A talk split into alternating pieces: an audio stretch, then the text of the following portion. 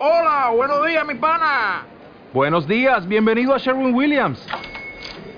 ¡Ey! ¿Qué onda, compadre? ¿Qué onda? Ya tengo lista la pintura que ordenaste en el ProPlus app. Con más de 6.000 representantes en nuestras tiendas listos para atenderte en tu idioma y beneficios para contratistas que encontrarás en aliadopro.com. En Sherwin Williams somos el aliado del PRO. 21. La caravana avanzaba lenta y zigzagueante a través de los monótonos páramos del este de Drasnia seguida por el triste son de los cascabeles de las murias. Unos pocos brezos con diminutas florecillas rosadas recién nacidas salpicaban las colinas bajas y ondulantes. El cielo se había nublado y el viento incansable soplaba sin pausa desde el norte. El humor de Garión se volvió tan triste y melancólico como los brezales que lo rodeaban. Había un hecho ineludible que ya no podía ocultarse a sí mismo. Cada kilómetro, cada paso lo acercaba a Mayorea y a su encuentro con Torak. Ni siquiera la suave melodía que el orbe le susurraba al oído desde la empuñadura de la enorme espada sujeta a su espalda lograba tranquilizarlo. Torak era un dios invencible e inmortal. Y Garión, que todavía no había alcanzado la edad adulta, se encaminaba por propia voluntad hacia Mayorea de buscarlo y desafiarlo a muerte. Muerte era una palabra en la que Garión prefería no pensar. Durante la larga persecución de Cedar y el orbe, la muerte había estado allí como una posibilidad. Pero ahora era casi una certeza. Se enfrentaría a Torak solo. Mandorayen, Etar o Barak no podrían acudir en su ayuda a pesar de su excelente dominio de la espada. Belgarat y Tía Paul no podrían interceder con la hechicería. Y las ingeniosas estratagemas de seda no servirían para ayudarlo a escapar. Furioso e imponente, el dios de las tinieblas arremetería contra él, sediento de sangre. Darion empezó a temer la hora de dormir, pues tenía pesadillas que no se disipaban, que lo perseguían durante días y hacían cada jornada peor que la anterior. Tenía miedo. Cada día que pasaba el temor se hacía más grande y su amargo sabor no se le quitaba de la boca. Lo que más deseaba en el mundo era escapar, pero sabía que eso era imposible. Lo cierto es que ni siquiera conocía un sitio al que poder escapar. No había un solo lugar en la tierra donde esconderse. Los propios dioses lo habrían buscado para obligarlo a asistir a aquel horrible encuentro que había sido previsto desde el comienzo de los tiempos. Por eso, enfermo de terror, Darion se dirigía a encontrarse con su destino. Belgarat, que aunque lo pareciera no siempre dormía mientras cabalgaba, estaba alerta y aguardaba con astucia que el miedo de Garión alcanzara su punto más alto antes de hablar. Entonces, una mañana nublada, cuando el cielo plomizo era tan melancólico como los páramos que los rodeaban, acercó su caballo al de Garión. ¿Quieres hablar de ello? le preguntó con calma. ¿Para qué, abuelo? Tal vez te ayude. Nada puede ayudarme. Va a matarme. Si hubiese sabido que era inevitable, no te habría dejado hacer este viaje. ¿Cómo podré pelear con un dios? Con valor fue la inútil respuesta.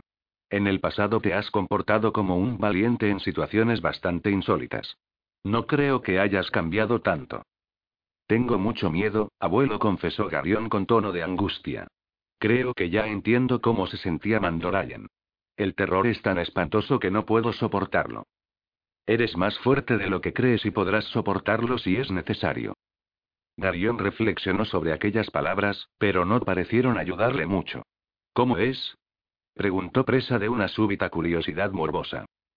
¿Quién? Torak. Arrogante. Nunca me ha gustado mucho.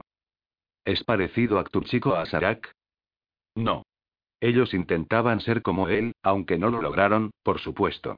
Si te sirve de consuelo, lo más probable es que esté tan asustado como tú. Él sabe quién eres, y cuando se enfrente a ti no verá a Garión, un simple pinche de cocina sendario sino a Belgarión, el rey ribano, y a la espada de Riva sedienta de sangre. También verá el orbe de Aldur y eso lo asustará más que nada en el mundo. ¿Cuándo lo viste por primera vez? De repente Garión quería que el anciano hablara, que le contara historias antiguas. Pues aquellos relatos siempre lo ayudaban. Podía abstraerse en ellos, y durante un rato las cosas le resultarían más tolerables. Veamos, musitó Belgarad mientras se mesaba la barba corta y blanca. Creo que la primera vez que lo vi fue en el valle, hace mucho tiempo. Los demás, Belcedar, Beltin y los otros, se habían reunido allí y todos estábamos ocupados con los estudios. Nuestro maestro se había retirado a su torre con el orbe y a veces pasaban meses sin que nos viéramos. Un día, llegó un extraño. Era más o menos de la misma altura que yo, pero caminaba como si midiera cientos de metros. Tenía el cabello negro, la piel pálida y, según recuerdo, ojos verdosos. Su cara era asombrosamente hermosa y el cabello tenía un aspecto cuidado, como si se pasara el día peinándolo. Parecía una de esas personas que siempre llevan un espejo en el bolsillo. ¿Os dijo algo? preguntó Garión. Oh, sí respondió Belgarat. Se aproximó a nosotros y nos dijo. Quiero hablar con mi hermano, vuestro maestro, y su tono no me gustó nada. Hablaba como si fuéramos sus criados. Es una de sus características. Mi maestro, aunque con mucho trabajo, había logrado enseñarme modales. Le diré a mi maestro que has venido, le dije con todo el respeto de que era capaz. Eso no es necesario, Belgarat, me dijo él en su típico y exasperante tono de superioridad. Mi hermano sabe que estoy aquí como conocía tu nombre, abuelo. Nunca lo supe, respondió Belgarat y se encogió de hombros. Supongo que de vez en cuando mi maestro se comunicaría con él y los demás dioses y le habría hablado de nosotros. En resumen, llevé a aquel hermoso visitante a la torre de mi maestro sin molestarme en hablarle durante el camino. Cuando llegamos allí, él me miró a los ojos y me dijo, os daré un consejo, Belgarat, como muestra de agradecimiento por vuestro servicio. No os excedáis en vuestras atribuciones. No os corresponde a vos juzgarme a mí. Por vuestro bien, espero que la próxima vez que nos veamos, lo recordéis y os comportéis de una forma más decorosa. Gracias por el consejo, le dije, debo admitir que con cierto sarcasmo. ¿Se os ofrece algo más? Sois gracioso, Belgarad me dijo. Quizás algún día ocuparé mi tiempo en enseñaros la conducta apropiada. Luego entró en la torre. Como veis, Torak y yo nos caímos mal de entrada. A mí no me gustaba su actitud y a él tampoco la mía. Entonces, ¿qué ocurrió? La curiosidad de Garión comenzaba a ganarle terreno al miedo. Ya conoces la historia, respondió Belgarat. Torak subió a la torre y habló con Aldur. Una cosa condujo a la otra, y al final Torak golpeó a mi maestro y robó el orbe. La cara del anciano se puso triste. Cuando volvió a verlo, su cara ya no era tan hermosa, continuó con cierta satisfacción maligna. Fue después de que el orbe lo quemara y llevaba una máscara de metal para ocultar su rostro mutilado. Seda había aproximado su caballo al de sus amigos y escuchaba fascinado. ¿Qué hiciste entonces? preguntó. Me refiero a después de que Torak robara el orbe. Nuestro maestro nos envió a avisar a los demás dioses, respondió Belgarat. Yo debía encontrar a Velar, que estaba en algún lugar del norte, de juerga con su Salorn. En aquella época Velar era joven y le gustaban las diversiones de la gente de su edad. Las jóvenes de Aloria soñaban con que se les apareciera, y él intentaba hacer realidad la mayor cantidad posible de esos sueños, al menos, eso me han dicho. Nunca me había enterado de eso, dijo atónito Seda. Es probable que sean simples cotilleos, admitió Belgarat. ¿Lo encontraste? preguntó Garión. Me llevó bastante tiempo. En aquel entonces los continentes eran distintos.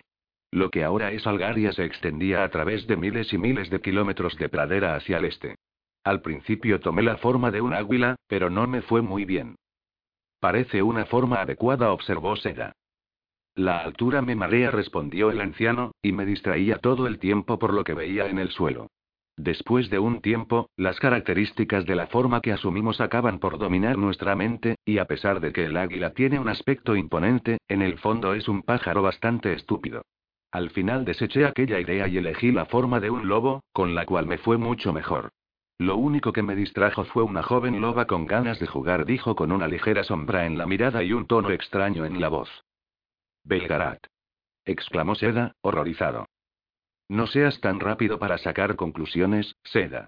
Yo tuve en cuenta el aspecto moral de la situación, y era consciente de que aunque ser padre era de lo más lógico y apropiado, una carnada de cachorros podría resultar algo vergonzoso en el futuro. Así que me resistí a sus insinuaciones, a pesar de que me persiguió todo el viaje hasta el norte, donde el dios vivía con su Salorn. Se interrumpió y miró a lo lejos, más allá de los páramos de color verde grisáceo, con cara inexpresiva. Darion intuyó que el viejo les ocultaba algo. Algo importante. Entonces continuó Belgarat, Velar nos acompañó al valle donde se habían reunido los demás dioses. Hicieron una asamblea y decidieron luchar contra Torak y los Angaraks. Así comenzó la guerra, y el mundo no ha vuelto a ser el mismo desde entonces. ¿Qué ocurrió con la loba? preguntó Garión, interesado por averiguar el porqué de la evasiva de su abuelo. Se quedó conmigo, respondió Belgarat con calma. Se pasaba los días sentada junto a mí en mi torre, observándome. Tenía una forma curiosa de pensar y sus comentarios solían ser desconcertantes. ¿Comentarios? preguntó Seda. ¿Podía hablar? En el lenguaje de los lobos, por supuesto. Yo lo había aprendido durante el viaje. Es un idioma bastante conciso y hermoso. Una vez que uno se acostumbra a entender su lenguaje sin palabras, los lobos pueden resultar elocuentes e incluso poéticos. ¿Cuánto tiempo se quedó contigo? preguntó Garión. Bastante tiempo, respondió Belgarat. Recuerdo que una vez le hice una pregunta al respecto y ella me contestó con otra. Era uno de sus hábitos exasperantes. Me dijo, ¿qué significa el tiempo para un lobo? Hice unos cuantos cálculos y me di cuenta de que había estado a mi lado durante más de mil años. Yo me asombré, pero ella pareció indiferente. Los lobos viven el tiempo que eligen vivir, se limitó a decir. Un día tuve que cambiar de forma por alguna razón que no recuerdo. Ella vio cómo lo hacía y entonces se acabó la paz. O sea que es así como lo haces, me dijo, y se convirtió en un burro blanco. Mi asombro parecía producirle un gran placer, así que nunca sabía en qué forma se convertiría al minuto siguiente. Aunque la que más le gustaba era la del burro. Unos años más tarde me dejó y me sorprendió descubrir cuánto la echaba de menos. Habíamos estado juntos durante muchos años, se interrumpió y volvió a desviar la vista. ¿Alguna vez volviste a verla? Quiso saber Garión. Ella se ocupó de que así fuera, asintió Belgarat, aunque entonces yo no lo sabía.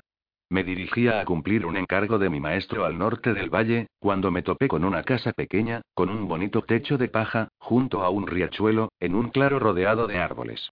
Allí vivía Polendra, una mujer de cabello leonado y ojos de un extraño color dorado. Intimamos y con el tiempo nos casamos. Ella fue la madre de Polgara y de Beldaran. Dijiste que te habías vuelto a encontrar con la loba, le recordó Ganon.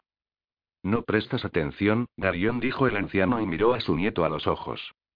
En su mirada había una herida profunda y antigua. Una herida tan grande que Garión supo que estaría allí durante el resto de la vida del anciano. No querrás decir. A mí también me costó aceptarlo. Polendra era muy paciente y perseverante. Al descubrir que nunca la aceptaría como compañera en la forma de loba, se limitó a transformarse en otra cosa. Al final consiguió lo que quería, suspiró. ¿La madre de tía Paul era una loba? preguntó, atónito, Garión. No, Garión respondió Belgarat con calma, era una mujer y muy hermosa. El cambio de forma es total. Pero, empezó siendo una loba. ¿Y qué? Pero, la idea lo horrorizaba. No te dejes llevar por prejuicios, dijo Belgarat. Garión se esforzó por asimilar aquella idea que, en cierto modo, le parecía monstruosa. Lo siento, dijo por fin, pero no es normal, digas lo que digas. Darion le recordó el anciano con expresión de tristeza, casi nada de lo que hacemos es normal. Si te paras a pensarlo, mover rocas con la mente no es lo más natural del mundo. Pero esto es distinto, protestó Garión. Abuelo, tú te casaste con una loba y ella tuvo hijos. ¿Cómo pudiste hacer algo así? Eres un joven muy testarudo, suspiró Belgarat y meneó la cabeza. Pareces incapaz de entender algo a no ser que lo hayas vivido en carne propia. Vayamos detrás de aquella colina y te enseñaré cómo se hace. No hay necesidad de asustar al resto de la caravana. ¿Os importa que os acompañe? preguntó Seda con la nariz crispada de curiosidad. Creo que es una buena idea, asintió Belgarat. Sujeta los caballos, pues pueden asustarse cuando ven lobos. Se desviaron del camino de la caravana bajo el cielo plomizo y rodearon una colina baja, llena de brezos. Aquí está bien, decidió Belgarad mientras detenía su caballo y desmontaba junto a un bajío poco profundo, al otro lado de la colina. El bajío estaba cubierto de hierba verde y primaveral. El truco consiste en formar la imagen del animal en la mente, explicó Belgarat, hasta el más mínimo detalle. Luego uno dirige la fuerza del poder hacia el interior, hacia uno mismo, y se transforma, metiéndose en la imagen. Darion frunció el entrecejo, sin comprender. Si intento explicarlo con palabras, tardarás demasiado en comprenderlo, dijo Belgarat. Observa bien, y hazlo con la mente además de con los ojos. De repente, la imagen del enorme lobo gris que Garion había visto alguna vez cobró forma en su mente y pudo ver con claridad el hocico jaspeado y el collarín de piel plateada. Entonces sintió la familiar agitación y oyó el ruido de rugidos en su mente. Por un instante, la imagen del lobo se mezcló de forma extraña con la del propio Belgarat, como si ambas intentaran ocupar el mismo espacio. Luego Belgarat desapareció y solo quedó el lobo. Seda silbó y sujetó con fuerza las riendas de los inquietos caballos. Belgarat volvió a transformarse en el anciano de aspecto vulgar, con la túnica marrón rojizo y la capa gris con capucha. ¿Lo entiendes? Le preguntó a Garión. Eso creo, respondió Garión, no muy convencido. Inténtalo. Yo te guiaré paso a paso. Garión comenzó a formar la idea mental de un lobo. No olvides las uñas, le dijo Belgarat. Aunque no lo parezcan, son muy importantes. Darion agregó las uñas. El rabo es muy corto. El joven lo arregló. Ahora está bastante bien. Métete dentro. Darion lo intentó empleando su poder. Transfórmate, le dijo el hechicero. Tuvo la impresión de que su cuerpo se deshacía, se movía, se modificaba hasta convertirse en la imagen del lobo que había formado en su mente. Cuando la agitación desapareció, se encontró a sí mismo sentado sobre las patas traseras, jadeante. Se sentía muy raro. Levántate y deja que te vea, le dijo Belgarat. Darion se incorporó sobre sus cuatro patas. Tener rabo era una experiencia muy extraña. Has hecho las patas traseras demasiado largas, observó Belgarat con aire crítico. Darion quiso responderle que era la primera vez que lo hacía, pero su voz brotó como una extraña serie de gemidos y aullidos. Para allá, gruñó Belgarat. Pareces un cachorro. Vuelve a transformarte. Darion lo hizo. ¿A dónde va a parar la ropa? preguntó Seda con curiosidad. Está con nosotros, respondió Belgarat, pero al mismo tiempo no lo está. En realidad es bastante difícil de explicar. Una vez, Beltin intentó averiguar el lugar preciso a dónde iba la ropa. Él cree que tiene la respuesta, pero yo nunca alcancé a comprender su teoría. Beldin es mucho más inteligente que yo y sus explicaciones. Suelen ser algo extravagantes. De todos modos, cuando regresamos a nuestra forma original, la ropa está igual que antes. ¿Incluso la espada de Garión? preguntó Seda. ¿Y el orbe? El anciano asintió con un gesto. ¿No es peligroso tenerlo flotando por ahí, digamos, suelto? En realidad no está suelto. Está allí, y al mismo tiempo no está. Te creo, aceptó Seda no muy convencido. Inténtalo otra vez, Darion sugirió Belgarat. Darion se transformó varias veces hasta que su forma de lobo pareció conformar a su abuelo. Quédate con los caballos, le dijo el anciano a Seda. Volveremos dentro de un momento. Su imagen se difuminó y se transformó en el gran lobo gris. Corramos un poco, le dijo a Darion. Sus pensamientos se transmitían directamente de su mente a la de Garión, con la única ayuda de las expresiones y posturas de su cara, sus orejas y unos pocos aullidos. De repente Garión comprendió por qué era tan fuerte el vínculo entre los lobos de la misma jauría. Podía decirse de forma bastante literal que unos habitaban las mentes de los otros. Lo que veía uno, lo veían todos. Lo que sentía uno, lo sentían también los demás. ¿Hacia dónde corremos? Preguntó Garión sin sorprenderse demasiado por la rapidez con que había aprendido el lenguaje de los lobos. Hacia ningún lugar en particular. Solo quiero hacer un poco de ejercicio, dijo el lobo gris y se alejó de allí a una velocidad asombrosa. Al principio la cola era un verdadero problema. Garión olvidaba que la tenía y sus constantes balanceos le hacían perder el equilibrio. Cuando por fin aprendió cómo controlarla, el viejo lobo ya se había perdido en los páramos de color verde grisáceo. Poco después, sin embargo, Darion sintió que volaba sobre el suelo. Sus patas apenas tocaban la tierra y él encogía y estiraba su cuerpo en grandes brincos. Se maravilló ante la economía de movimientos de un lobo en la carrera. No corría solo con las patas, sino con todo el cuerpo, y supo que, en caso necesario, podría correr durante días sin cansarse. Los ondulados brezales tenían un aspecto diferente. Lo que antes le pareciera desolado y desierto como el cielo plomizo que los cubría, de repente estaba lleno de vida. Había ratones, ardillas que se escondían en sus madrigueras. Y entre los pequeños y marchitos matorrales, los conejos, petrificados por el miedo, lo miraban pasar arañando con las uñas la blanda hierba. En silencio, Darion gozó de la fuerza y la libertad de su nuevo cuerpo. Era el señor de las praderas y todas las criaturas se apartaban a su paso. De repente descubrió que no estaba solo. Otro lobo corría junto a él. Un lobo de extraño aspecto incorpóreo que parecía irradiar una luz azulina y vacilante. ¿Hasta cuándo piensas seguir corriendo? Le preguntó la loba en el lenguaje de su especie. Podemos parar si quieres, respondió Garión con cortesía mientras aminoraba el paso a medio galope y luego al trote. Es más fácil hablar cuando uno no corre, asintió ella. La loba paró y se sentó sobre sus patas traseras. Garión también se detuvo. Eres Polendra, ¿verdad? Le preguntó de forma muy directa ya que aún no estaba acostumbrado a las sutilezas del lenguaje de los lobos. Los lobos no necesitan nombres, respondió ella con desdén. Él también solía preocuparse por esas cosas. Aquella voz no era exactamente igual a la que habitaba en el interior de su mente desde la infancia. En realidad no la escuchaba, pero de algún modo sabía lo que ella quería decirle. ¿Te refieres al abuelo? ¿A quién si no? Los hombres parecen tener la necesidad de clasificar las cosas y ponerles nombres. Creo que a modo pasan por alto aspectos importantes. ¿Cómo es que estás aquí? ¿No estabas, bueno? ¿Quieres decir muerta? No tengas miedo de decirlo, después de todo es solo una palabra. Supongo que lo estoy, pero no es algo tan distinto a estar vivo. No es necesario que alguien haga algo para traerte, como hizo la tía Paul el día de la pelea con Gaul en las montañas de Ulgo. Preguntó.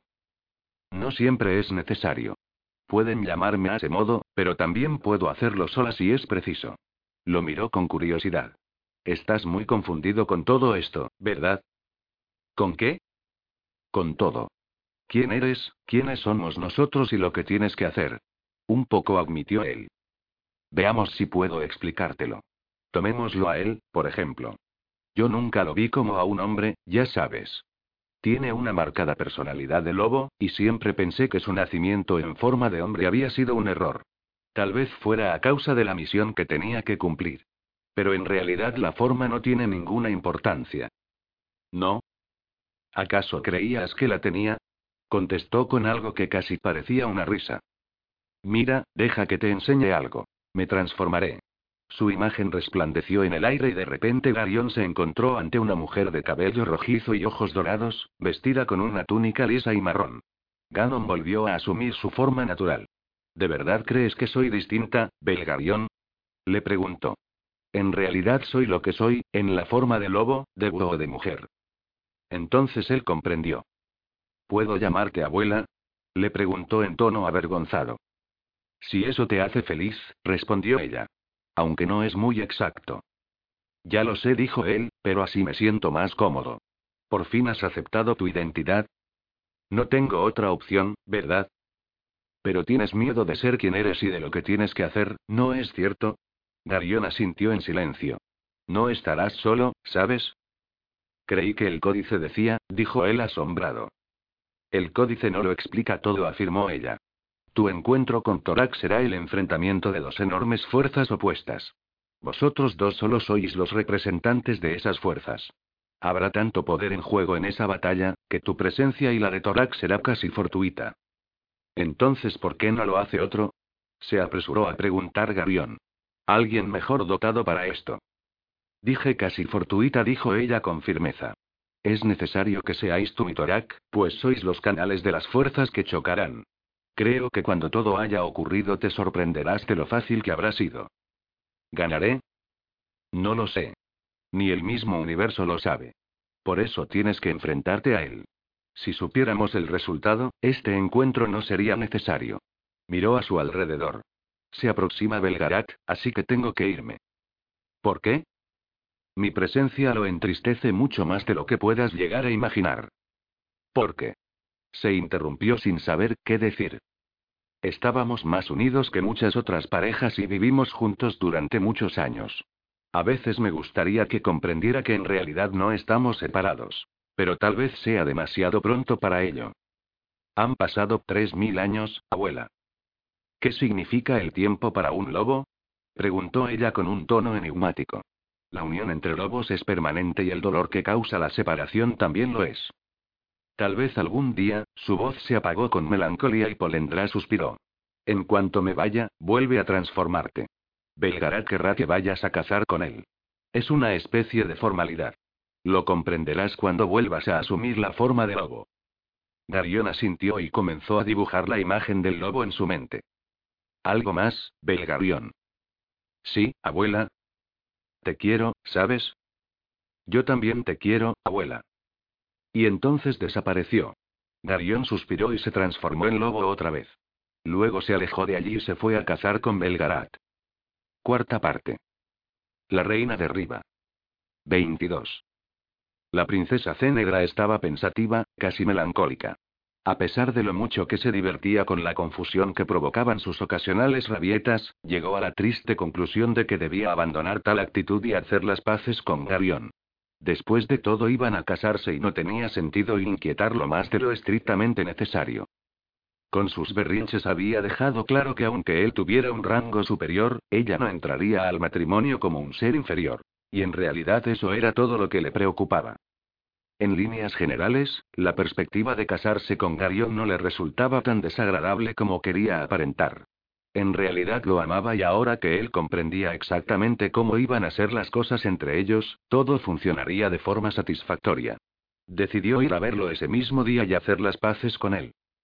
Aquel día de primavera se había pasado casi toda la mañana estudiando un libro de protocolo y dibujando con cuidado un diagrama. Como princesa imperial de Tonegra y reina de Riva era evidente que estaría por encima de las grandes duquesas de todas las casas del imperio. Estaba casi convencida de que también superaba en rango a las reinas Islena de Cherek y Silar de Algaria. La posición de Maya Serana como consoberana de Arendía presentaba algunos problemas. Era muy posible que Maya Serana y ella fueran iguales. Cenegra garabateó una nota en un trozo de pergamino para acordarse de ordenar al embajador Balgón que consultara aquel asunto con el jefe de protocolo de Tolonet. Observó con satisfacción el diagrama que había dibujado. Cenegra llegó a la conclusión de que igualaba o superaba a todas las mujeres nobles del oeste, a excepción de Polgara y la maternal reina Laila de Sendaría, a quien todo el mundo rendía honores porque era encantadora. De repente se oyó un tronido tan violento que hizo vibrar las paredes de la ciudadela. Asombrada, Cenegra miró por la ventana y vio que la mañana estaba radiante y soleada. ¿Cómo era posible que tronara? Otro ruido descomunal irrumpió en la quietud y se oyeron exclamaciones de pánico en los pasillos. Intrigada, la princesa cogió una campanilla de plata y llamó a su doncella. Ve a ver qué ocurre, le ordenó y volvió al estudio del diagrama que había dibujado. Pero enseguida se oyó otro estallido y más gritos confusos en los pasillos. Era indignante. ¿Cómo iba a poder concentrarse con todos esos ruidos? Disgustada, se levantó y se dirigió a la puerta. La gente corría, o mejor dicho, huía. Al otro extremo del pasillo, la reina Laila de Sendaría salía corriendo de las habitaciones privadas de tía Paul, con los ojos llenos de terror y la corona balanceándose en su cabeza. ¿Qué ocurre, Majestad? le preguntó Cenegra a la reina. Es Polgara. exclamó la rema Laila tropezando en su prisa por escapar. Está destrozando todo lo que tiene a la vista. Lady Polgara. Otro estrépito ensordecedor estuvo a punto de hacer caer a la reina que se agarró de Cenedra, aterrorizada. Por favor, Cenedra, averigua qué ha pasado. Haz que se detenga antes de que destruya la fortaleza entera. Yo. Ella te escuchará porque te quiere. Hazla parar. Sin detenerse a considerar los posibles riesgos, Cenegra se dirigió con rapidez a la puerta de Polgara y espió hacia el interior. Los muebles estaban patas arriba, los tapices que colgaban de las paredes rasgados, los cristales de las ventanas hechos añicos y la habitación llena de humo. Cenegra había tenido suficientes rabietas en su vida como para saber apreciar la calidad artística de esta, pero el desastre que había tenido lugar en las habitaciones de Polgara era tan tremendo que superaba las fronteras del arte para entrar en el campo de las catástrofes naturales. La misma Polgara estaba de pie en el centro de la habitación, desgreñada y con los ojos sacando chispas, maldiciendo de forma incoherente en una docena de idiomas a la vez. Tenía un trozo de pergamino en una mano y alzaba la otra como una garra, despidiendo una masa incandescente de energía ardiente que parecía haber obtenido del propio aire y que ahora alimentaba con su propia furia. Las horribles maldiciones comenzaban en un timbre de contralto e iban en un espantoso crescendo hasta superar los registros más agudos. Cuando llegaba al límite de su voz, comenzaba a azotar el aire con la ardiente llama de su mano, acentuando cada maldición con una crepitante erupción de energía que surgía de entre sus dedos como un rayo y destruía todo aquello que se cruzaba ante su vista. con una serie de malignas blasfemias, hizo estallar en pedazos seis tazas de té. Luego, de forma muy metódica, volvió al principio de la hilera e hizo explotar los platillos donde se habían apoyado las tazas. Después, como si acabara de ocurrírsele la idea, convirtió la mesa en astillas. Cenegra oyó una exclamación ahogada justo detrás de ella. El rey Anet, con una palidez cadavérica en la cara, echó una mirada desde la puerta, se volvió y huyó. Lady Polgara le dijo Cenegra a la hechicera, no tanto para hacerla entrar en razón como para reducir al mínimo la destrucción. Polgara hizo estallar cuatro valiosísimos jarrones mediante cuatro explosiones diferentes.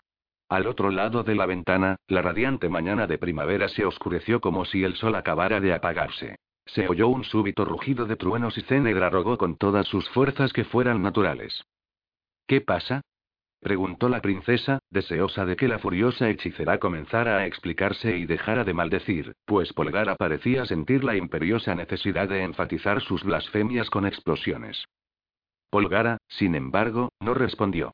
Se limitó a arrojarle a Cenegra el trozo de pergamino, dio media vuelta y redujo a pequeños guijarros blancos una estatua de mármol. Después, con la mirada desquiciada, comenzó a andar de un lado a otro en busca de algo más para romper, pero en la habitación humeante quedaban pocas cosas en pie. No. Gritó Cenegra de repente cuando los furiosos ojos de la hechicera se posaron sobre el exquisito reyezuelo de cristal que Garión le había regalado. Cógelo. Le ordenó Polgara con los dientes apretados. Quítalo de mi vista. Sus ojos ardían con la imperiosa necesidad de romper algo más. Polgara dio media vuelta y arrojó la incandescente bola de fuego que había formado por la ventana rota.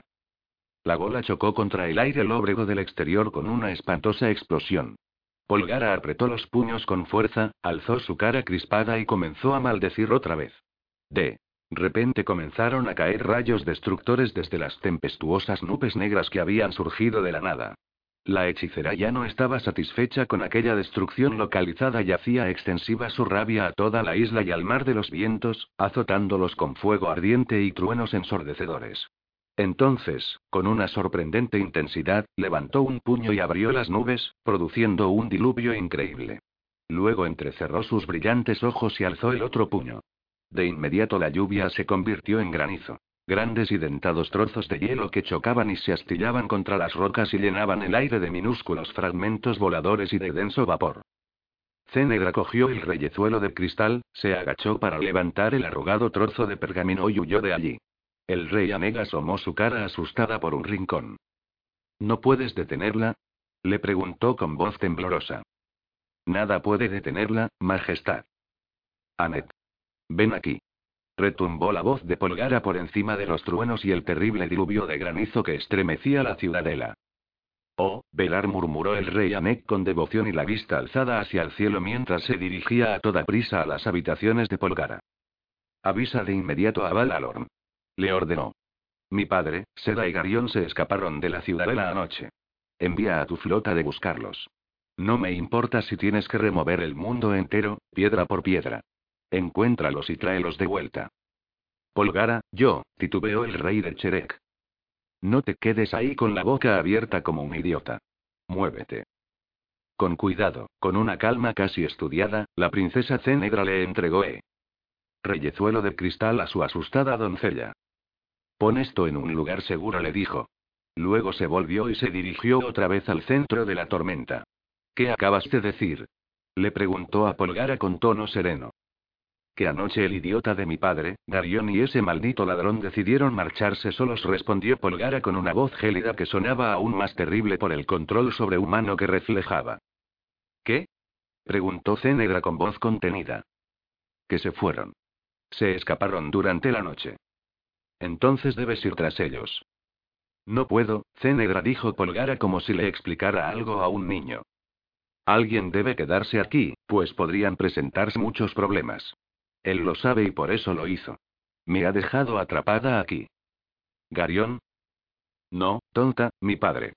exclamó Polgara y comenzó a maldecir otra vez, acentuando cada blasfemia con un trueno. Cenedra, sin embargo, apenas la oía. La hechicera miró a su alrededor. Allí ya no quedaba nada por romper. Te ruego que me disculpes, dijo. Luego dio media vuelta, regresó a sus habitaciones y comenzó a romper todo lo que encontraba, gritando como una pescadera de camar. Las rabietas de Cenegra y de Polgara duraron varias horas y durante ese periodo ambas evitaron encontrarse. Necesitaban compartir algunos sentimientos, pero la furia descontrolada no era uno de ellos. Al final, Cenegra sintió que había agotado las posibilidades de su explosión de ira y se invistió de la fría calma de alguien que ha sido mortalmente insultado. No importaba cuál fuera la versión de los hechos que Garion diera en su inculta nota, antes de una semana el mundo entero sabría que él la había abandonado. La huida de su reacio prometido se convertiría en un chiste universal y eso era algo del todo intolerable. Sin embargo, ella se presentaría ante el mundo con la frente alta y la mirada arrogante. Por más que llorara, se enfureciera o gritara en privado, la cara que vería el mundo no delataría ni el más mínimo indicio de la profunda herida que acababa de sufrir. Todo lo que le quedaba era el orgullo, y no pensaba renunciar a él. Polgara, empero, no parecía sentir ninguna necesidad de hacer gala de aquella reserva imperial. Una vez que su furia inicial se hubo calmado, decidió acabar con la tormenta que había desatado y unos pocos valientes supusieron que lo peor ya había pasado. El conde de Trellane fue a verla en un intento por ablandarla. Pero dejó sus habitaciones corriendo, con los demoledores vituperios de Polgara todavía zumbando en sus oídos. Barak, pálido y preocupado, habló con los demás. No os acerquéis a ella, dijo con voz asustada. Haced rápido lo que os pida y salid de inmediato de su vista.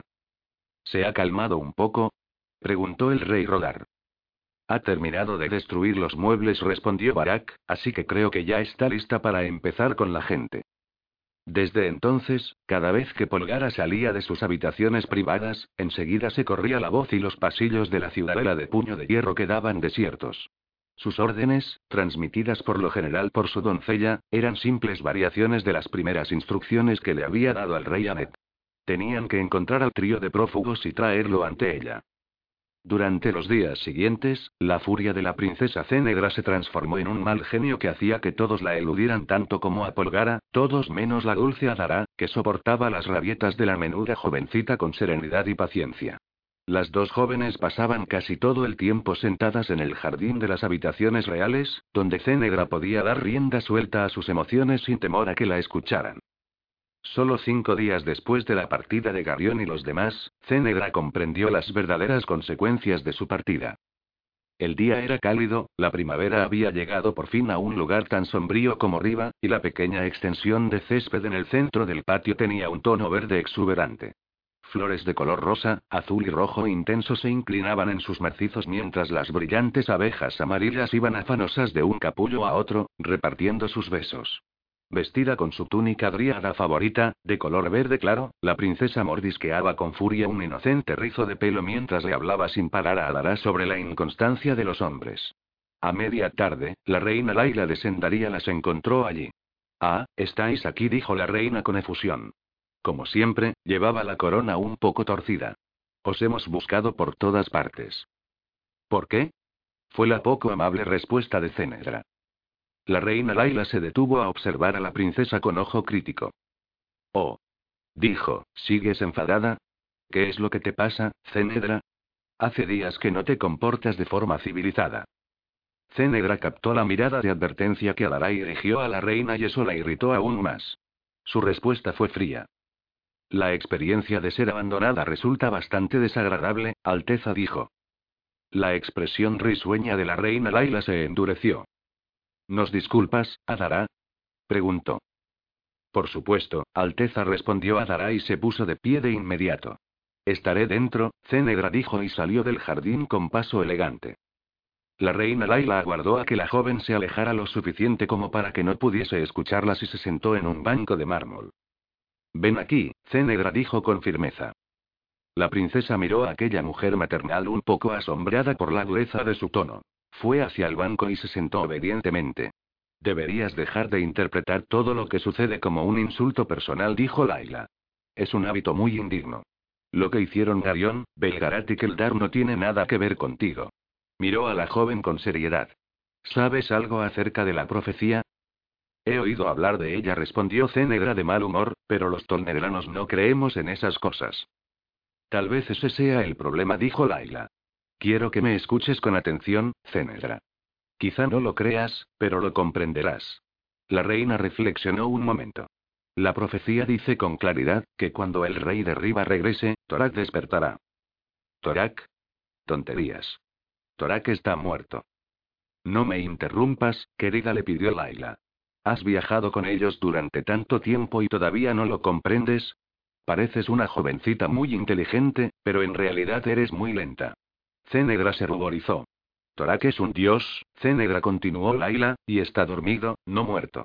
No murió en Bomimbre, como mucha gente quiere creer. En el mismo instante en que Garión tocó el orbe, Torak comenzó a moverse. ¿Nunca te has preguntado por qué Polgare insistió en que Misión llevara el orbe todo el camino de regreso desde Ractol? Garión podría haberlo llevado con la misma facilidad. Cenegra no había pensado en ello. Pero si Garión lo hubiera tocado, todavía en suelo Angaraki sin la espada, Torak podría haberse despertado y haberlo perseguido de inmediato. Y tal vez lo habría matado. ¿Matarlo? exclamó Cenegra. Por supuesto, cariño, de eso se trata. La profecía dice que al final Torak y el rey de Riva se encontrarán y que en aquel encuentro se decidirá el destino de la humanidad. ¿Garión? preguntó Cenedra, atónita e incrédula. ¿No hablas en serio? Nunca he hablado tan en serio en mi vida, jovencita. Garión tiene que pelear con Torak a muerte para decidir el destino de la humanidad. ¿Ahora lo comprendes? Por eso Belgarat y Seta salieron de Riva de una forma tan súbita. Van camino a Mayorea para que Garión pueda enfrentarse a Torak. Podrían haber llevado un ejército consigo, pero sabían que eso solo causaría muertes innecesarias. Esa es la razón por la cual se fueron solos. Ahora, ¿no crees que deberías comportarte con mayor madurez? Cenegra quedó muy deprimida después de la conversación con la reina Laila. ¿Acaso por primera vez en su vida, comenzó a pensar en otra persona más que en sí misma? Su preocupación por Garión era constante y por las noches tenía horribles pesadillas sobre las cosas espantosas que podrían ocurrirle. Para colmo, sentía un continuo zumbido en los oídos que a veces resultaba exasperante. Era como el murmullo de voces muy lejanas, palabras que parecían casi comprensibles, pero que nunca alcanzaba a entender del todo. Aquel zumbido, unido a su ansiedad por Garión, la volvía melancólica y a menudo malhumorada, hasta tal punto que incluso Adara comenzó a eludirla. El irritante sonido de sus oídos continuó así varios días, hasta que descubrió su significado de un modo accidental. El clima en la isla de los vientos no era nunca demasiado bueno y la primavera era una época del año llena de imprevistos. Una tormenta detrás de otra, en deprimente progresión, azotaba la costa rocosa e intermitentes chubascos caían sobre la ciudad y sobre la isla entera. Una mañana sombría y lluviosa la princesa estaba sentada en su habitación. Contemplaba con tristeza el húmedo jardín por la ventana. El fuego que crepitaba en la chimenea no parecía ayudar a templar su ánimo. Después de un rato, la princesa suspiró, y como no tenía nada mejor que hacer, se sentó ante su tocador y comenzó a cepillarse el pelo. De repente el espejo proyectó un resplandor plateado en su garganta. Era el medallón que Garión le había regalado poco después de su cumpleaños. Ya se había acostumbrado a llevarlo, aunque el hecho de no poder quitárselo todavía le causaba periódicas rabietas. Sin detenerse a pensarlo, la princesa dejó de cepillarse el pelo y tocó el amuleto con la punta de los dedos. Pero no podemos hacer nada hasta que los arendianos y los tolnedranos se movilicen, dijo la voz del rey Rodar de Drasnia. Cénegra se sobresaltó y se dio la vuelta con rapidez, preguntándose por qué el solemne monarca había entrado en su habitación. Pero en cuanto dejó de tocar el amuleto, la voz se extinguió. Cénegra miró a su alrededor, perpleja. Frunció la frente y volvió a tocar el amuleto. No, no dijo otra voz, las especias no se agregan hasta que comienza a hervir. Cénegra volvió a retirar los dedos del talismán y aquella otra voz se cayó de golpe. Fascinada, lo tocó por tercera vez. Tú haces la cama y yo ordeno la habitación. Tenemos que darnos prisa, la reina de Cherek puede volver en cualquier momento. Intrigada, la princesa tocó el amuleto una y otra vez y sus oídos oyeron conversaciones de todos los puntos de la ciudadela. El fuego está demasiado fuerte. Quemará cualquier cosa que toque. Luego oyó una conversación en murmullos. ¿Qué pasará si viene alguien? Era la voz de una chica. No vendrá nadie, respondió la voz de un joven con tono persuasivo. Aquí estamos seguros y cómodos. Y yo te amo de verdad. Cénegra soltó el amuleto y se ruborizó con furia. Al principio no tenía ningún control sobre el amuleto, pero poco a poco la princesa fue experimentando y aprendió a concentrarse en una situación en particular. Después de un par de horas de intensa concentración, descubrió que podía saltar con rapidez de una conversación a otra en la ciudadela, hasta encontrar alguna que le interesara. Durante el proceso de aprendizaje, se enteró de muchas cosas, algunas interesantes y otras no muy agradables. Sabía que debía sentirse culpable por escuchar conversaciones ajenas, pero por alguna razón no era así. Vuestra idea es razonable, Majestad, dijo la voz de Mandorayan. El rey Corodullín comparte nuestra causa, pero le llevará semanas reunir todas las fuerzas de Arendía. Nuestra mayor preocupación es la posición que el emperador de Tonegra tomará en este asunto. Sin las legiones, la situación es arriesgada. Ran Borune no tiene opción, afirmó el rey Anet. Está comprometido por los acuerdos de Bomimbre. Bran, el guardián de Riva, se aclaró la garganta. No creo que sea tan simple, Majestad dijo suavemente con su voz grave. Los acuerdos estipulan que los reinos del oeste deben responder a la llamada del rey de Riva y Belgarión no está aquí para convocarlos. Nosotros actuamos en su nombre, dijo el rey Choak. El problema será convencer de eso a Ramborune, señaló Rodar. Conozco a los tolnedranos. Tienen batallones enteros de expertos legales investigando los acuerdos. A no ser que el propio Belgarión se encuentre cara a cara con Ramborune y dé sus órdenes en persona, el emperador considerará que no tiene obligación de unirse a nosotros. El rey Ribano es el único que puede convocarlos para la guerra. Cénegra soltó el amuleto. Una idea comenzaba a tomar forma en su mente. Era una gran idea, aunque no estaba segura de poder llevarla a cabo. Sabía que los Alorn eran tercos y reacios a aceptar innovaciones. Dejó el cepillo y se dirigió con rapidez a un pequeño baúl situado contra la pared, junto a la ventana. Lo abrió y comenzó a revolver en él. Un momento después encontró un apretado rollo de pergamino. Lo desenrolló y buscó un pasaje en particular. Estaba claro que decía lo que ella esperaba. Durante el resto del día estuvo pensando en su idea. La posibilidad de que alguien alcanzara de Garión y lo detuviera era remota, por no decir imposible. Belgarat y el príncipe Keldar tenían demasiada experiencia en fugas como para permitir que los cazaran con facilidad. Perseguirlos era una absoluta pérdida de tiempo. Como Polgara todavía no estaba en condiciones de ver las cosas de ese modo, Cenegra consideró que era su obligación reducir al mínimo los riesgos que pudiera sufrir Garión al entrar en territorio Angarak. Todo lo que debía hacer era convencer a los reyes Alorn de que ella era la más indicada para ocuparse de aquello. A la mañana siguiente la lluvia continuaba. Cenegra se levantó temprano para prepararse. Por supuesto, debía tener un aspecto absolutamente majestuoso, así que eligió con astucia una túnica de terciopelo esmeralda y una capa a juego. Sabía que vestida de verde estaba fascinante y su corona de doradas hojas de roble bastaba para darle el toque adecuado. Se alegraba de haber esperado hasta la mañana, pues había descubierto que a esa hora era más fácil tratar con los hombres. Sin duda, al principio se opondrían, y ella quería que la idea quedara bien clara en sus cabezas antes de que se despertaran del todo. Se miró por última vez en el espejo de su vestidor, se armó de valor y puso en orden sus argumentos. Debía responder al instante la más mínima objeción. Intentó con cuidado adoptar la actitud propia de una princesa imperial, cogió el pergamino y se dirigió a la puerta.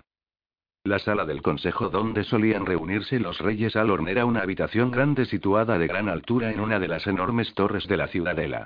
Había pesadas vigas en el techo, una alfombra de intenso color rojo en el suelo, y en un rincón, una chimenea tan grande que dentro cabía una persona. Cortinas rojas flanqueaban las ventanas, desde donde se veía la lluvia que azotaba las sólidas piedras de la torre. Las paredes de la sala estaban cubiertas de mapas y la gran mesa llena de pergaminos y jarras de cerveza. El rey Anet, con su túnica azul y su corona dentada, estaba repantigado en el sillón más cercano, con el aspecto desaliñado y tosco de siempre. El rey Rodar se veía enorme enfundado en su manta carmesí, pero los demás reyes y generales vestían ropas bastante corrientes. Cénegra entró en la sala sin llamar y contempló con expresión imponente a los confusos hombres que se ponían de pie para saludarla. Alteza comenzó el rey Rodar con una reverencia solemne. Nos sentimos honrados con vuestra presencia. Hay algo.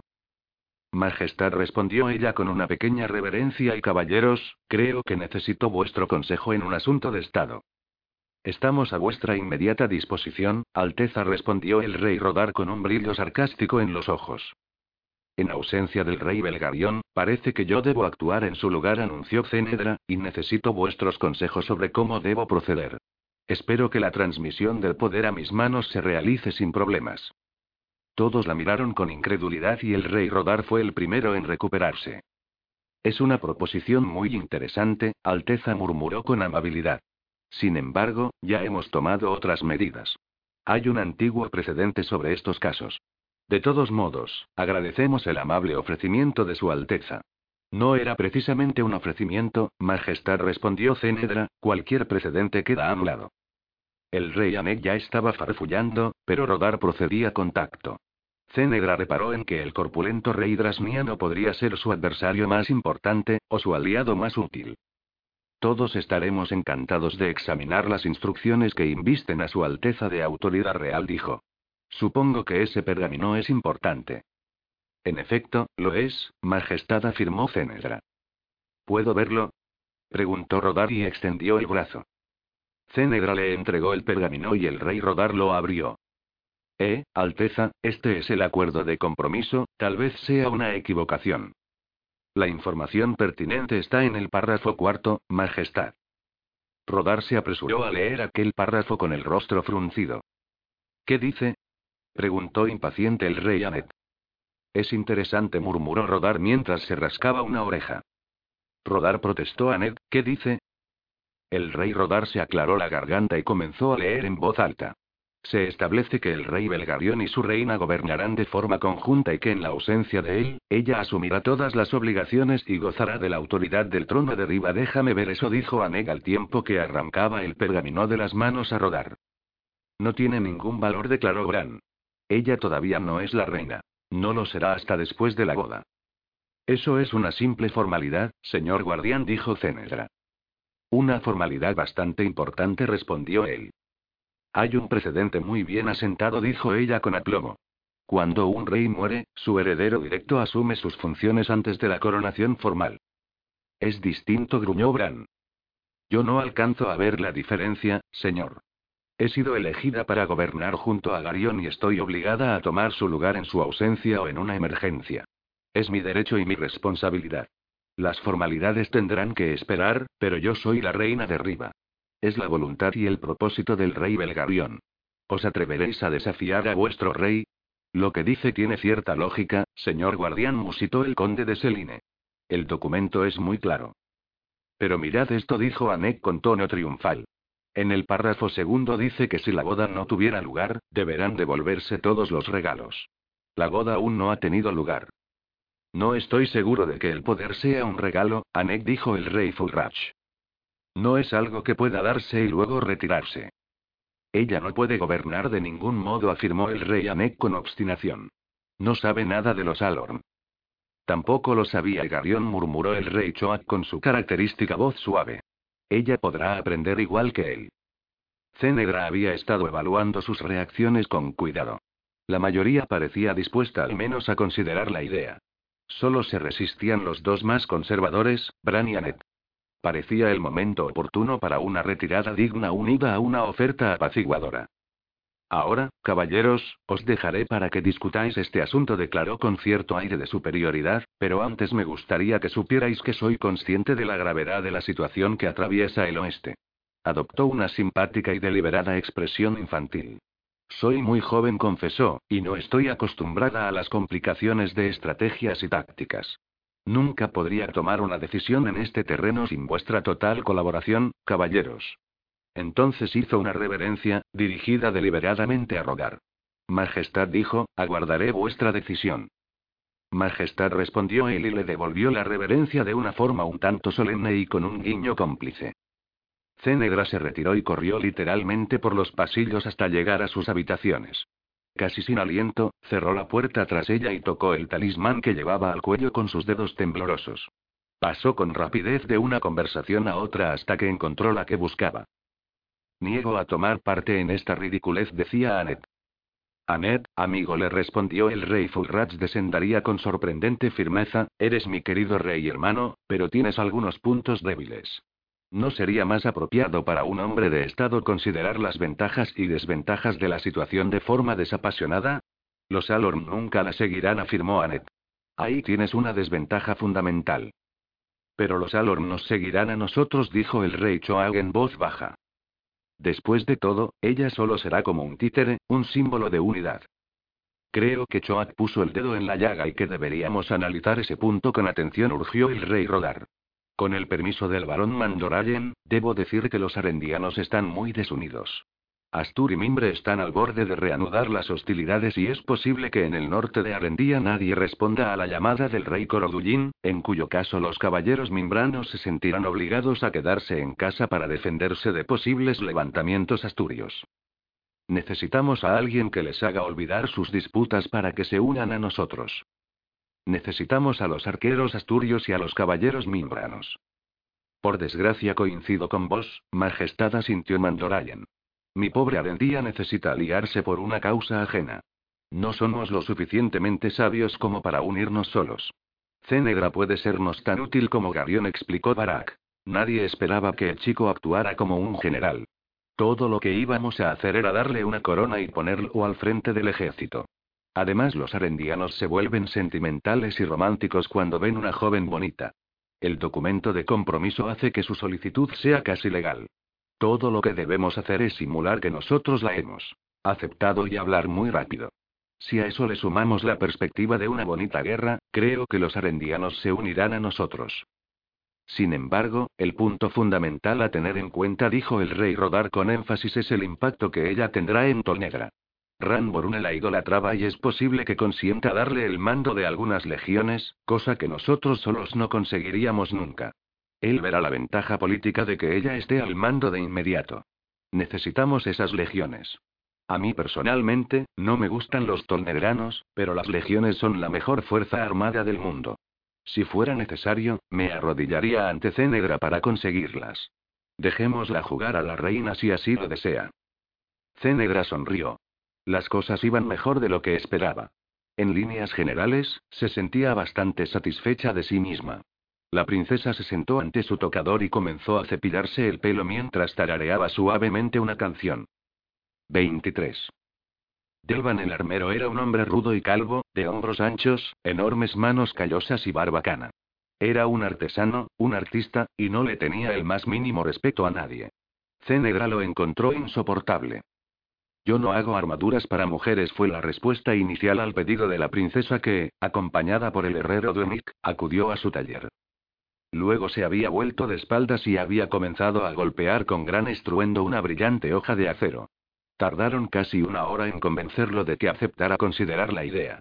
La fragua ardiente irradiaba calor y las paredes de ladrillo lo reflejaban e intensificaban, y al poco tiempo la princesa estuvo empapada en sudor.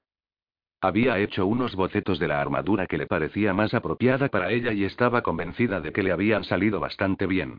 Pero al verlos, Delvan dejó escapar una ronca carcajada. ¿Dónde está la gracia? preguntó ella. Metida en una cosa así, parecerías una tortuga, respondió él. No podrías moverte. Los dibujos solo pretenden darte una idea general, dijo intentando no perder la calma. ¿Por qué no te comportas como una niña buena y le llevas esto a una modista? sugirió él. Yo trabajo con acero, no con brocado o raso. Una armadura como esta sería inútil y tan incómoda que no podrías usarla. Entonces modifícala, le dijo con los dientes apretados. El armero volvió a mirar el dibujo y luego lo estrujó y lo arrojó a un rincón. Tonterías, grunó. Cenegra resistió sus deseos de gritar y recogió los dibujos. ¿Qué tienen de malo? insistió. Aquí hay demasiado, apoyó uno de sus gruesos dedos sobre los hombros del dibujo. No podrías levantar el brazo. Y aquí señaló la sisa del peto que había dibujado ella. Si lo hiciera así de apretado, los brazos quedarían rígidos y ni siquiera podrías rascarte la nariz. A propósito, ¿de dónde has sacado la idea? ¿Quieres una cota de malla o un peto? No puedes tener ambos. ¿Por qué no? Por el peso. No podrías soportarlo. Entonces hazla más liviana. ¿No puedes? Puedo hacer una armadura tan liviana como una tela de araña. ¿Pero de qué serviría? Cualquiera podría atravesarla con un cuchillo de cocina. Maestro armero, dijo Cenegra con voz contenida tras hacer una profunda inspiración, mírame. ¿Crees que hay en todo el mundo un guerrero lo suficientemente pequeño como para que pueda enfrentarme a él? El armero miró a la princesa con los labios fruncidos y estudió la figura menuda de la princesa mientras se rascaba la calva. Eres muy pequeña, admitió. ¿Para qué quieres una armadura si no vas a luchar? No es exactamente una armadura, le explicó con cierta impaciencia, pero debe parecerlo. Enseguida se dio cuenta de que había elegido mal las palabras. La expresión de Delvan se ensombreció y volvió a arrojar los dibujos. Tardaron diez minutos más en ablandarlo. Después de muchas lisonjas y excesiva adulación, la princesa lo persuadió para que considerara la idea como un desafío artístico. De acuerdo, se rindió por fin con una expresión de disgusto, quítate la ropa. ¿Qué? Que te desvistas, repitió él. Necesito las medidas exactas. ¿Te das cuenta de lo que me pides? Jovencita dijo, enfadado, Delvan, soy un hombre casado y tengo hijas mayores que tú. Usas ropa interior, ¿verdad? Sí, pero... Eso será suficiente para respetar el pudor. Quítate el vestido. Con la cara encarnada, Cenegra se desvistió. Durnik, el herrero, que había estado contemplando la escena desde la puerta con una amplia sonrisa en los labios, se volvió en actitud respetuosa. Deberías comer más, le dijo Delvan, estás seca como un pollo. Puedes ahorrarte los comentarios, respondió ella con acritud. Y date prisa. No voy a pasarme el día aquí en camisa.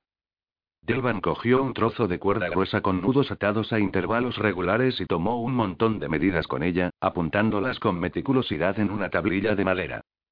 Muy bien, dijo por fin. Con esto basta. Ya puedes vestirte. ¿Cuánto tiempo tardarás? Preguntó Cenegra mientras se ponía el vestido. Dos o tres semanas. Imposible. Lo necesito para la semana que viene. Dos semanas, repitió él con terquedad. Diez días, regateó ella. El rudo armero sonrió por primera vez desde que habían entrado en su taller. Está acostumbrada a salirse con la suya, ¿verdad? Le dijo a Durnik. Es una princesa, le informó Durnik, y al final siempre consigue lo que quiere. Muy bien, mi flacucha princesita rió Delvan. Diez días. Sabía que lo comprenderías, dijo Cenegra rebosante de alegría. Exactamente diez días después, la princesa regresó al taller de Delvan, otra vez acompañada por Turnik. La cota de malla que había confeccionado el artesano era tan liviana que casi podía describirse como delicada. El casco, forjado en fino acero, tenía una pluma blanca y una coronilla de oro. Las grebas, destinadas a protegerle las piernas, se amoldaban a la perfección. También le había hecho un escudo grabado con rebordes de bronce y una espada ligera con una empuñadura tallada y una vaina. Cenedra, sin embargo, contemplaba con expresión de disgusto el peto que había fabricado Delvan. Era obvio que le sentaría bien, demasiado bien. ¿No has olvidado algo? preguntó ella. El armero levantó el peto con sus enormes manos y lo examinó. Está todo, le dijo. La parte delantera, la trasera, las correas para ajustarlo. ¿Qué otra cosa querías? ¿No es un poco, mezquino? sugirió Cenegra con delicadeza. Está hecho según tus medidas, respondió él. La mezquindad no es culpa mía. Lo quiero un poco más, hizo un gesto curvo con las manos. ¿Para qué? No importa para qué. Limítate a hacerlo. ¿Con qué piensas llenarlo? Eso es asunto mío. Tú haz lo que te digo. Él arrojó un pesado martillo sobre el yunque. Hazlo tú, le dijo con brusquedad. Durning la princesa recurrió al herrero. Oh, no, princesa, se negó Durmk. Nunca toco las herramientas de otro hombre. Eso no se hace. Por favor, Delvan suplicó la joven. Es una estupidez, respondió él con seriedad. Es importante, insistió ella. Si la uso así, pareceré un hombre, y cuando la gente me vea no se dará cuenta de que soy una mujer. Es muy, muy importante. No podrías. Bueno, solo un poco agregó y ahuecó las manos en forma de taza. Tenías que traerla a mi taller, ¿verdad? Le dijo Delvan a Durnik con una mirada de disgusto. Todo el mundo dice que eres el mejor, respondió Durnik con suavidad. Solo un poquito, Delvan porfió Cenedra. Delvan se dio por vencido. Oh, de acuerdo, gruñó mientras recogía el martillo. Haré cualquier cosa con tal de que salgas de mi taller, pero no pienso hacerlo hasta aquí, dijo con un gesto exagerado. Confío en tu buen gusto, Delvan sonrió ella y le dio una palmadita cariñosa en la mejilla. Mañana por la mañana. A la mañana siguiente, Cenegra se miró en el espejo con la armadura puesta y decidió que era perfecta. ¿Y bien, qué opinas, Adara? Le preguntó a su amiga. Es muy bonita, respondió la alta joven, aunque no muy convencida. Es lo más apropiado, dijo dichosa Cenegra mientras se giraba de modo que la capa azul sujeta a las sombreras del peto se abriera y ondeara de forma espectacular. La brillante cota de malla que llevaba debajo del peto le llegaba a las rodillas y a las muñecas. Las grebas le cubrían las pantorrillas, y los guardabrazos forjados en bronce, le llegaban a los codos. Delvan se había negado de forma terminante a usar oro. Cenegra tuvo que admitir que la herradura le molestaba un poco a pesar de la gruesa camiseta que llevaba, pero estaba dispuesta a aceptarlo. La princesa blandió su espada y estudió su imagen en el espejo. La llevas mal, sugirió Adara con amabilidad. Enséñame, le pidió Cenegra y le pasó la espada. Adara cogió el arma y la sujetó con firmeza, apuntando hacia abajo. Parecía tener una enorme destreza. ¿Dónde aprendiste a hacer eso? le preguntó Cenegra. Nos dan clases, respondió Adara y le devolvió la espada. Forma parte de nuestra tradición. Ayúdame con el escudo. Con la colaboración de Adara, la princesa logró enfundarse en su equipo de guerra. ¿Cómo haces para no tropezar con ella? preguntó Cenegra mientras se esforzaba por acomodar la larga vaina de la espada en la cintura. Sujeta la empuñadura, le dijo Adara. ¿Quieres que vaya contigo? Cenegra reflexionó sobre aquella posibilidad mientras se alisaba el cabello y arreglaba la pluma del casco. Será mejor que no dijo con cierta reticencia. Creo que debo enfrentarme a ello sola. De verdad estoy bien. Estás muy bien, le aseguró Adara. De repente la asaltó un pensamiento súbito. ¿Y si se ríen? preguntó horrorizada.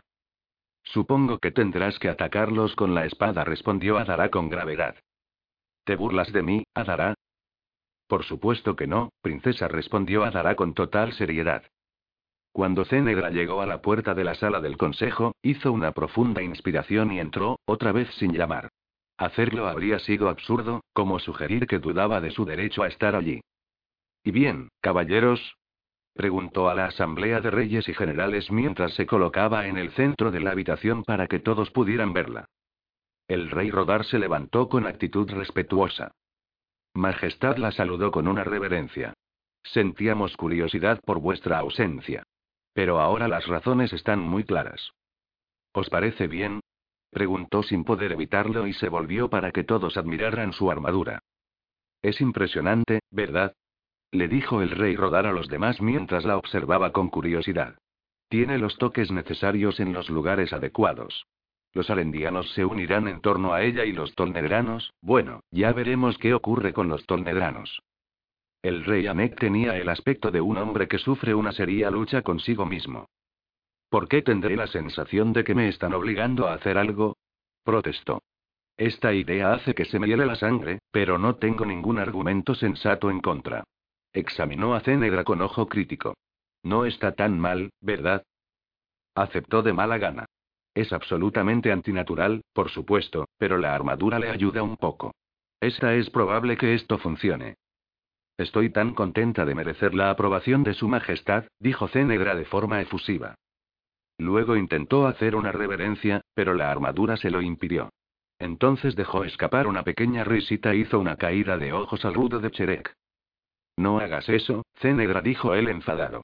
Todo esto me está resultando bastante difícil. La contempló con una mirada iracunda. De acuerdo, dijo por fin, siempre que quede claro para todos que ella no tomará ninguna decisión, aceptaré la idea. No me gusta nada, pero supongo que no tiene importancia. Se puso de pie y le hizo una reverencia. Majestad dijo como si la palabra casi lo ahogara. Cenedra, rebosante de alegría, intentó devolverle la reverencia de forma instintiva.